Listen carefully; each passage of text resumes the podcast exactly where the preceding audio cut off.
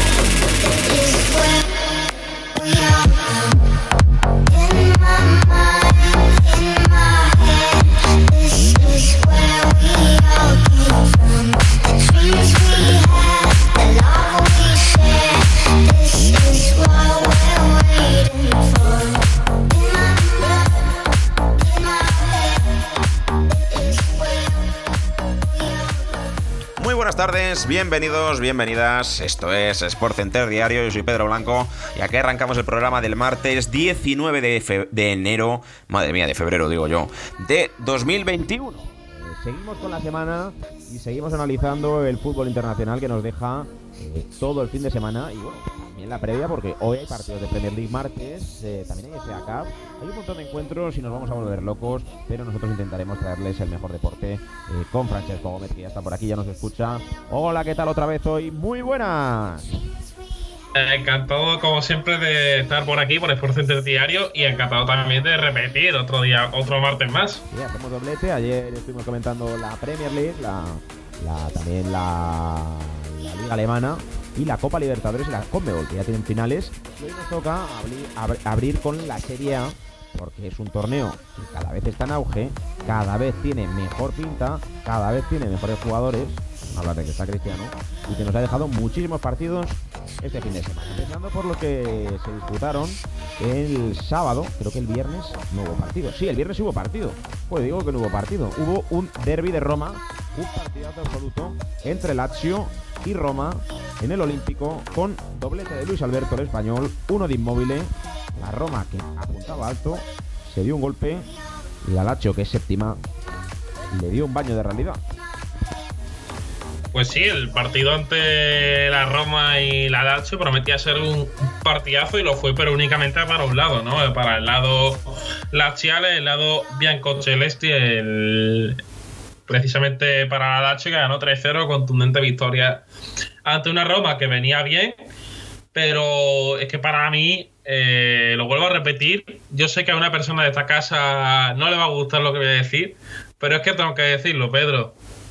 Y Luis Alberto, para mí, por lo menos se merece la oportunidad de ir convocado con la, con la selección española. Y, para mí lleva haciendo méritos muchos años, eh, por lo menos estos dos últimos, estas dos últimas temporadas. Y un futbolista que, posiblemente esa historia de la Lazio ya, que sea mm, no historia, y posiblemente también historia de, de, la Serie A, ¿por qué no? Es un futbolista que está rompiendo barreras entre los futbolistas españoles que, que han ido a Italia. Y es que para mí tiene un talento que, únicamente lo ha descubierto eh, Inchagui, pero que vaya talento y qué ha conseguido hacer con él. Y la Lazio que, que, como digo, hizo un gran partido ante una Roma y sobre todo un Roger Ibáñez que hizo el peor partido que recuerdo desde que llegó a la capital, superado en todo momento por, el Azzari, el, lateral, el, carrilero, el carrilero derecho perdón, de la, de la Lazio, y también con un inmóvil muy resolutivo que tuvo un par de oportunidades, eh, estuvo muy cerca del gol, de hecho metió el primero. Y una Lazio que en su espiral de irregularidad eh, consigue una, eh, una victoria que le puede dar un soplo a nivel moral muy importante y una Roma que venía en buen momento, que para mí el equipo que mejor está jugando en esta serie que sea una derrota muy dura, pero es que no compareció durante todo el partido. En la jornada del sábado eh, no hay ningún partido destacado. A ver qué me puedes contar tú. Bolonia 1, Elas Verona 0, Torino 0, Spezia 0 y Sandoria 2, Udinese 1. ¿Qué destacarías del sábado light, no? En Serie A. Para mí, Pedro, no hay. Tú sabes que como a mí me encanta el fútbol italiano, para mí no hay nada aburrido. Y el sábado yo me tragué ese Torino Spezia, ese 0-0. Que, que, ha supuesto dos cosas. La primera, el despido de Marco Giampaolo como entrenador de Torino. Que mm, voy a romper una lanza a favor de él. Y eso que es un entrenador que no, nunca me ha apasionado y es que en ningún momento le han traído los futbolistas que él pidió para, para conseguir eh, cierta fluidez en su juego. El, el, mediocampo de Torino son jugadores de, de calidad van muy justitos. Tanto Meite, que precisamente lo hablaremos después, pero se ha al Milan, como Carol Linetti, como Tomás Rincón, el venezolano son jugadores de, eso, de mucho recorrido, pero poco pie. Y la segunda cosa que quiero destacar de este partido es un jugador de los Spezia que viene jugando cuatro partidos seguidos y que es un talentazo, para mí por lo menos, que se llama Lucien Agumé, cedido por el Inter a los Spezia, viene jugando estos últimos cuatro partidos los 90 minutos y con él el equipo de Vincenzo Italiano viene mejorando, eh, ha salido de esos puestos eh, de descenso, eh, está un poquito más desahogado y es un jugador que está llamado a ser importante, no solo los Spezia lo que queda de temporada, sino para el Inter a futuro. Y me parece importante porque este chico, em, eh, perdón, al principio de temporada no había tenido ningún minuto y de buena primera han confiado en él y está respondiendo. Así que Lucien Agomé, apuntarlo, chico, 18 años de los Spezia, que es titular y con él el equipo está mejorando mucho. Pues apuntado queda, es del Inter y vamos a hablar del partidazo, ¿no? El Inter ganó la Juve, la Juve es quinta, es verdad que tiene un partido menos, golazos de Vidal y de Varela, eh, anularon un gol a Cristiano en el minuto 11, justo marcó Vidal después, la Juve no remonta, la Juve no repunta y este campeonato parece que se le puede escapar. Eh, el Inter, mucho mérito, líder, eso sí, un partido más que el Milan, del que luego hablaremos para mí el partido de la jornada y de la, de la temporada. Y explico por qué por varias cosas. Eh, la primera, porque el Inter, ojo al dato, llevaba cuatro años y medio sin ganar a la Juve. Se dice pronto, ¿eh? Cuatro años y medio para un equipo que tiene tanta rivalidad con la Juve me parece muchísimo. Y creo que esta victoria le puede dar un... Eh, digamos que le puede aumentar la moral tanto que creo que es la victoria de que por fin pueda hacer creer al Inter que sí puede ganar el Scudetto. Y más allá del partido que para mí, como estábamos, te lo he comentado antes del programa, para mí es un paño del Inter en toda regla la Juve, como no he recordado hace mucho tiempo. Eh, me preocupan varias cosas por parte de la Juve. La primera es la poca aportación de la gran mayoría de jugadores, porque ya no solo por sistema, sino porque ves un equipo apático, eh, que tarda mucho en elaborar las jugadas, que es muy lento, muy predecible, que no tiene individualidades que destaquen, no tiene ese jugador que rompa entre líneas. Es un equipo muy, digamos que es muy espeso, que le está costando mucho entrar en los partidos, que es muy frágil defensivamente, que eso es algo de lo que venía avisando la temporada pasada, pero yo creo que los que confiaban o los que pensaban que Pirlo iba a ser el nuevo Guardiola o el nuevo Zidane y que iba a hacer ganar a la Juve, yo creo que eh, Guardiola hay uno y Pirlo tiene que tener ese proceso de adaptación, ¿no? Y en la Juve yo creo que no se quieren no quieren mirar a una reconstrucción, creo que es un equipo que le toca ya reconstruir, que pasó su etapa y que aún teniendo a la mejor plantilla en Italia eh, puedas, tiene que asumir que el título posiblemente, no posiblemente, pero que puede no ganarlo. Y creo que la Juve tiene que aceptar que si quiere, si quiere contar con, eh, Pirlo como entrenador para el futuro, tiene que entender que el entrenador tiene que pasar por un proceso de adaptación y que no siempre van a ganar. Y creo que si la Juve este año no gana nada, va a ser un fracaso porque es la Juve, pero puedo entender por otra parte que no lo sea porque es Andrea Pirlo, es un entrenador novato y que tiene que aprender de los errores, pero sí me deja y me preocupa por parte de, de los Bianconeri que Pirlo en ningún momento racionara. Es que el, baño que le mete por banda derecha a Rafa tanto a, a Frabota como a Ramsey durante toda la primera parte es escandaloso y no hizo nada a Pirlo. Es que cambió a Frabota porque estaba lesionado y a Ramsey porque no estaba haciendo absolutamente nada, pero esa banda era una autopista. Qué bien está Raf. Y ¿eh? por ahí. Sí, sí, a Raf está a un nivel tremendísimo. Para mí, ya lo digo, es. mm, No sé si el mejor querido de, de la actualidad, pero uno de los tres mejores seguro. Y parece que por fin ha encajado en un Inter que ne- necesitaba un, jugador por banda que, que fuese diferencial. A Raf lo está haciendo. Y, y un Inter que para mí jugó el mejor partido de toda la temporada. Y da pena, a mí me da pena personalmente porque ves a un equipo que podría estar perfectamente en octavos de final y que podría aspirar a hacer mucho más en la Champions League, como es el Inter, porque tiene plantilla para hacerlo. Los ves cayendo contra equipos como el Shakhtar Donetsk y luego lo ves jugándole a una Juventus de tú a tú y metiéndole una paliza. Y eso es lo que no se explica a uno. Pero a la, a la hora de la verdad, Chesco, se vio que contra el peor Madrid de los últimos 10 años no fue capaz de ganarle ninguno de los dos partidos. ¿eh? Y eso dice mucho del Inter. Al final, el Madrid jugó sus cartas. Yo creo que jugó los dos mejores partidos de la Champions contra el Inter, pero era un Madrid muy débil y no lo pudo aprovechar. El fútbol en momentos, como para momentos Sí, sí. el Atalanta, que venía de meter goleadas y se secó ayer. 0-0 al Genoa. Momento para soñar del Real Madrid, eh, que el Atalanta no marcase ayer. Pues te voy a decir por una parte que sí, porque el Atalanta no estuvo tan inspirada como otros días en ataque. Y prueba de ello, te voy a dar un dato que para mí es muy revelador del partido de, de ayer. Y es el 0 de 9 en regates completados de Josip Ilicic, que estaba siendo el jugador diferencial. Bueno, y lo sigue siendo de esta Atalanta.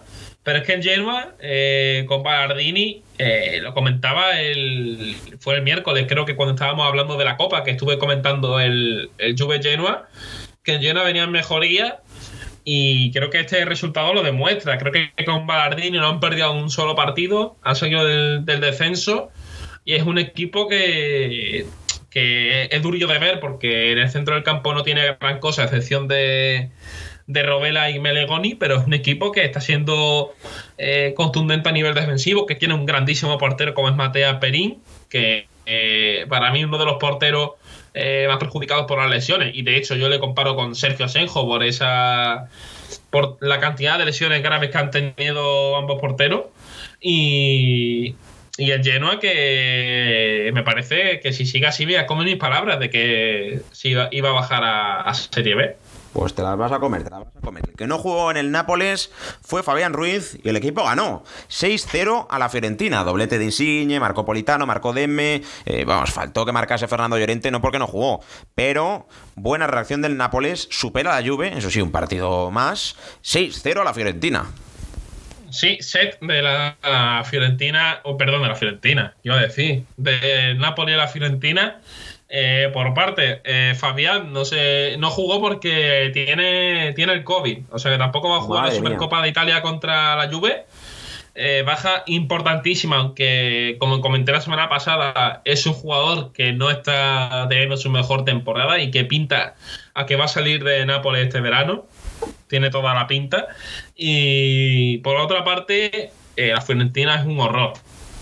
La Fiorentina es un equipo, de verdad, creo que es el equipo que más me aburre de ver de toda Italia. Y eso que tiene jugadores con muchísimo talento. Tiene a un Ga- Gaetano Castrovini que no sé qué pinta ahí. Tiene jugadores como Eric Pulgar, como Fran Riveri, que yo no sé qué hace con 38 años jugando en ese equipo. Como Cristian Cuamé. Tiene jugadores de mucho nivel, pero para mí es el peor entrenador de toda la Serie A. Y es que no me gusta a Prandelli Pedro.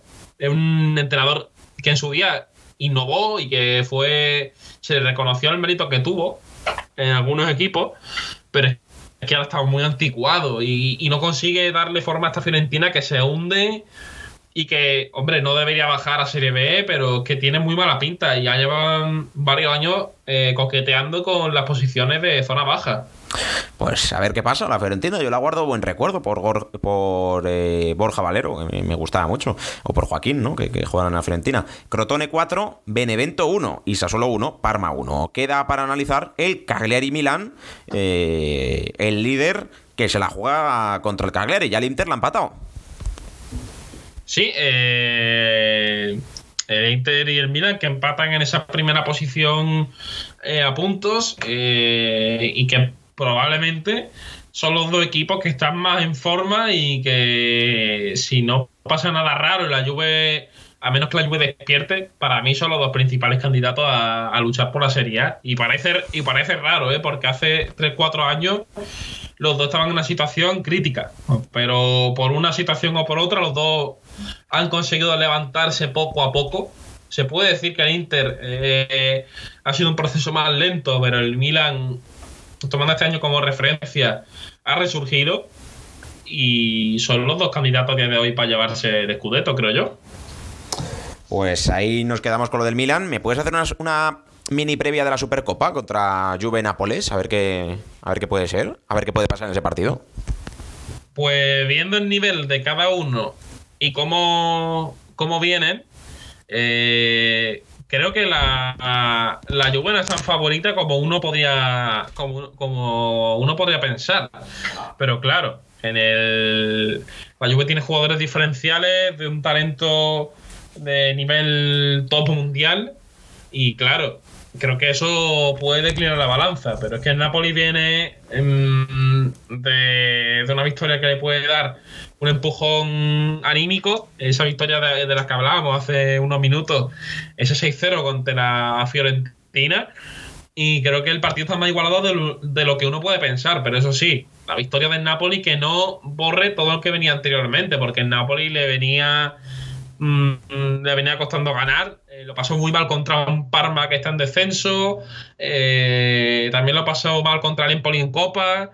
O sea que cuidado porque eh, quizás algunos se piensen que Napoli viene en un gran momento, pero tampoco creo que sea así. Creo que la Juve por nivel es favorita por plantilla, pero para mí veo la final muy abierta. Más que nada porque la Juve no tiene un plan ahora mismo. Pues vamos a ver qué pasa en esa Supercopa que veremos evidentemente este, esta semana. Liga, nos marchamos a Francia, última liga a analizar de las cuatro grandes, además de la española, el Mónaco ganó el viernes al Montpellier, 2-3, doblete de Ben uno de penalti y Volan. Eh, bueno, al final el Mónaco, eh, que consiguió sacar un partido adelante que ganaba 0-3, se le complicó y a punto estuvo de empatarse.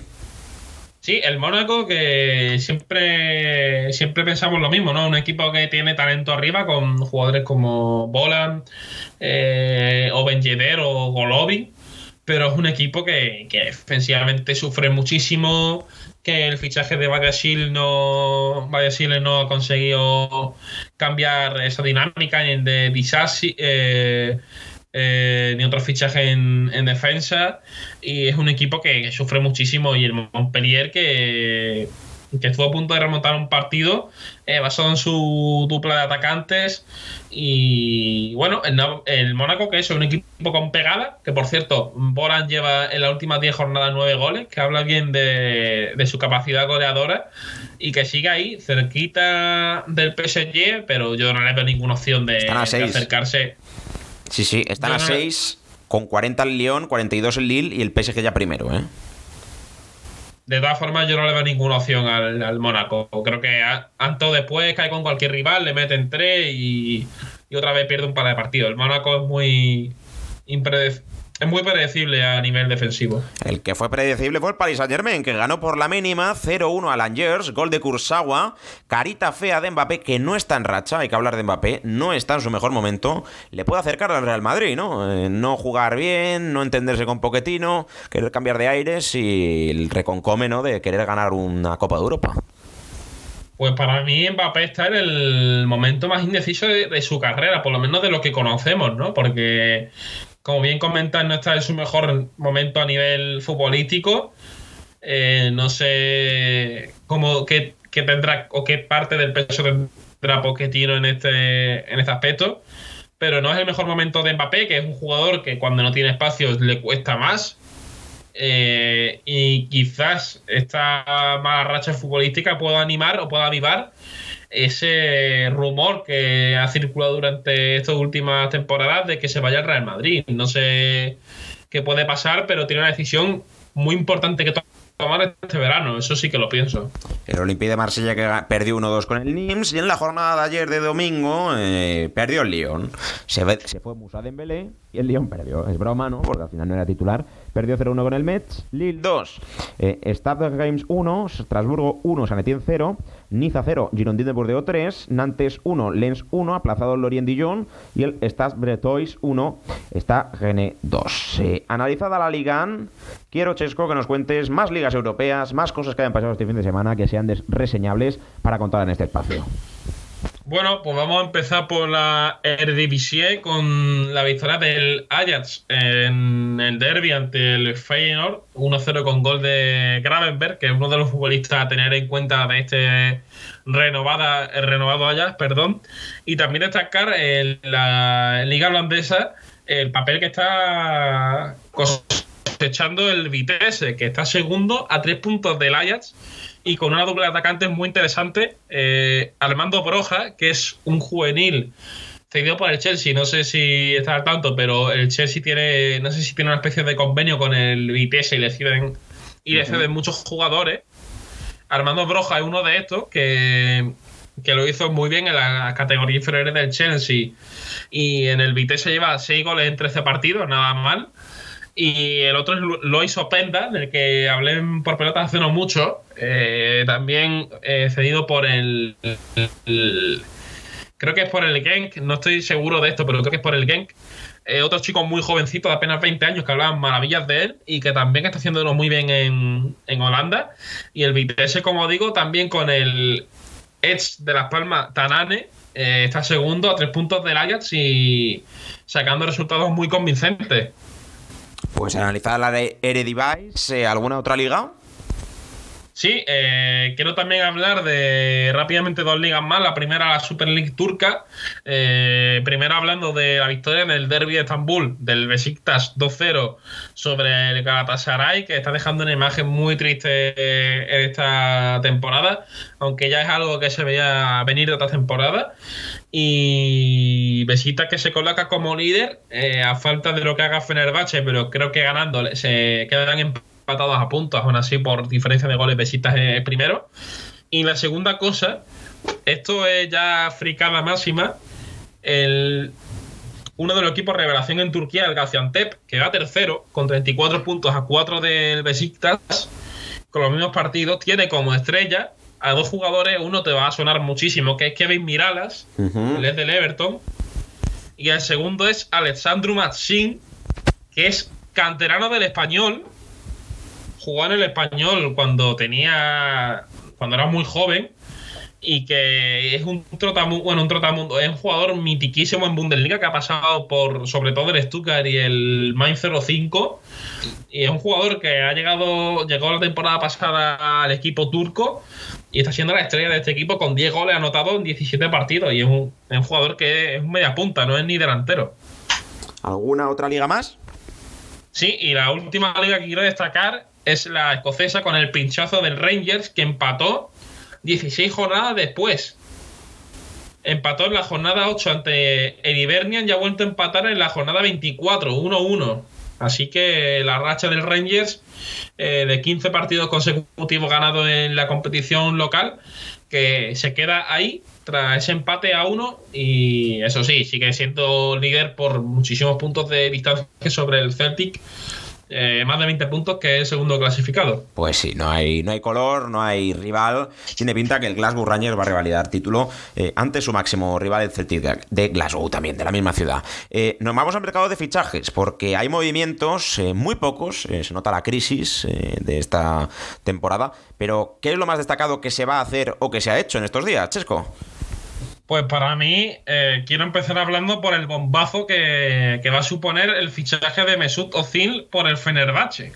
El jugador alemán con raíces turcas que, hace un par de días eh, rescindió contrato con el Arsenal, era agente libre este mismo verano, y que se va a Fenerbahce hasta 2023. Todavía, todavía a día de hoy no es oficial, pero tiene pinta de que ya lo va a ser, porque el propio Fenerbahce eh, ha sacado ha sacado ha puesto fotos con de Ozil con la camiseta eh, con la bufanda de Fenerbahce o sea que está a punto de hacerse oficial pues sí de hecho leí en, en Twitter una cuenta que en, el aeropuerto de Estambul eh, se veía como virtualmente había más de 100.000 personas siguiendo el vuelo de Ozil desde Londres a, a, Estambul. Locura en. Ozilmanía. Tanto en Fenerbahce. Sí, sí, Ozilmanía, porque recordemos que la Liga Turca siempre se ha caracterizado por llevar jugadores veteranos ya que, han que son de mucho talento, pero veteranos a, su competición. E incluso el Karamuruk, que es un equipo de, de la primera división turca, puso un tuit felicitando al Fenerbahce por el fichaje de Ozil. Claro, porque le da publicidad a la liga, ¿no? Le, ayuda a que tenga más visualizaciones, porque mucha gente que sea fan de Ozil, o por curiosidad, va a observar esa liga, ¿no? la Superliga Turca. Sí, y bueno, ese creo que para mí el principal bombazo de esta semana de fichaje. Y también lo que también está casi hecho es el fichaje de Arkadiusz Milik al Olympique de Marsella. Se habla de que es una operación de 8 millones más 5 en concepto de bonus. Para mí, si me permite rápidamente, sí, sí, es, hay tiempo. Es un fichaje que, que no me esperaba, pero por la simple razón de que creo que Milik estaba en un equipo más grande, ¿no? Y cuando hablaba de equipos como la Juve, el Inter, Atlético de Madrid, me cuadraban más con un jugador del talento de, eh, como el que tiene el jugador polaco, antes que irse a un Olympique de Marsella, que es un equipo con muchas dudas, en el que está también Benedetto ahí como nueve referencias, y en el que Arcadio Miri, que será importante desde el minuto uno, pero no sé, yo pensaba que estaba para un equipo de más nivel, por lo menos para mí, vaya. ¿Más movimientos, Chesco? Sí, eh, en Italia eh, vamos a hablar eh, principalmente de dos equipos. El primero es el Parma, que se va a llevar a Andrea Conti, el lateral derecho del Milan, con una cesión más obligación de compra por 7 millones en caso de que el equipo Crociati se salve. Y Medi Benatia, que estaba ahí perdido por, no sé si era en Dubai eh, también está a punto de fichar por el equipo, eh, por el Parma. Está muy cerca de, llegar. Y ojo, porque podremos ver una pareja de centrales. Medi Benatia, Bruno Alves. Madre mía, cementerio de elefantes. Madre mía. Eh, ¿Más movimientos tenemos? Eh, sí, y el equipo que también con el, quería, con el que quería cerrar en Italia es el Milan, que ha hecho tres fichajes en prácticamente cuatro o cinco días. El primero de ellos ya de forma oficial, eh, su alío Meite, que el año pasado estuvo muy cerca de irse al Celta, pero finalmente no se, no se hizo y se va al Milan en una cesión con opción de compra por 7 millones de euros. A mí un fichaje que, sin más, sinceramente, porque Meite no es un jugador que me apasione, es un jugador de corte eh, de mucho recorrido, pero poco trato con el balón. Y los que sí me parecen más interesantes, primero es el fichaje que se va a hacer oficial en breve de Mario Manchukic eh, hasta junio, con opción de prorrogar el contrato eh, y llega libre, después de rechazar a equipos como el Celta o el Besiktas. Y también se va a hacer oficial en breve eh, la cesión de Fiyako Tomori, el central del Chelsea, que tiene nombre de jugador japonés, pero no es japonés. eh, es una cesión con opción de compra que oscila los 30 millones de euros. Madre mía. ¿Algún movimiento más que tenemos tiempo o, vamos cerrando? Pues de momento, eh, así a nivel muy importante, te diría que lo que más está sonando es la salida de, de Leal hacia el Paris Saint Germain, aunque no hay nada aún todavía muy claro. Y en caso de que Dele Alli salga al PSG, el Tottenham va a traer, va a intentar traer de vuelta a Christian Eriksen. Hombre, que no está jugando en el, en el Inter, ¿no? Que juega los últimos segundos. Nada, está jugando absolutamente nada, pero el obstáculo principal del que se habla en la prensa, tanto italiana como inglesa, es el salario del jugador danés que cobra, ojo lo que voy a decir, 7 millones. Madre. Eh, 7 millones, eh, 7 millones y medio de euros. Acabáramos, madre mía, pues claro, eso puede ser un obstáculo, evidentemente, eh, lo que cobra este jugador. Eh, ¿De Diego Costa se sabe algo? Porque se habló de que rescindió el contrato con el Atlético por tema familiar. no se habla de ningún equipo, ¿no? Diego Costa está perdido en el limbo. Pues de momento no se sabe nada, por lo menos por lo que he estado buscando no, he encontrado nada. Pero hay otro jugador mitiquísimo del que se sabe que ya va a fichar por un equipo, aunque no oficial, y es un madridista como Klaas Jan Huntela. Madre mía. Schalke. Madre mía, a su ex equipo, a salvarlo. Sí, ha decidido eh, de irse de Ajax, eh, decían que era una opción muy probable que se retirara incluso a final de temporada. Y, se va al Schalke a intentar salvarlo. Y es que es verdad que el Schalke necesita un 9, pero Claro, veremos a ver si ese 9... está muy pasado de vuelta, ¿eh? Si ese 9 es Klaas Jan Huntelaar. Pues Chesco, a disfrutar de esta semana. Si quieres...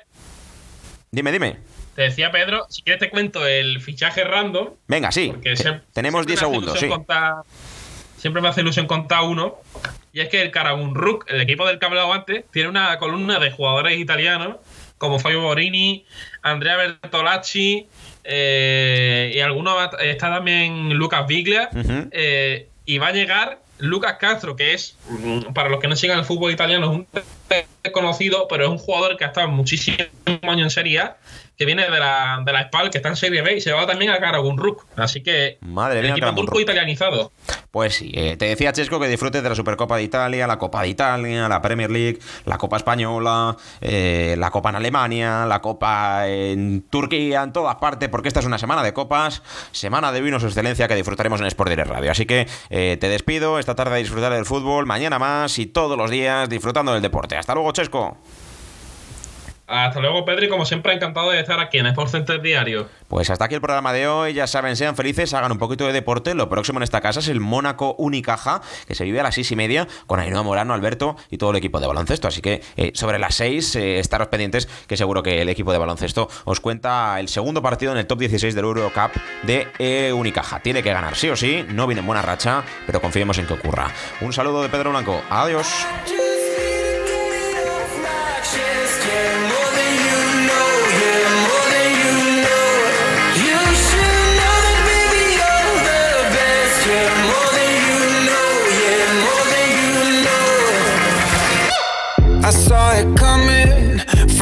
away. I better speak up if I got something to say. Cause it ain't over until she sings. You had your reasons, you had a few, but you know that.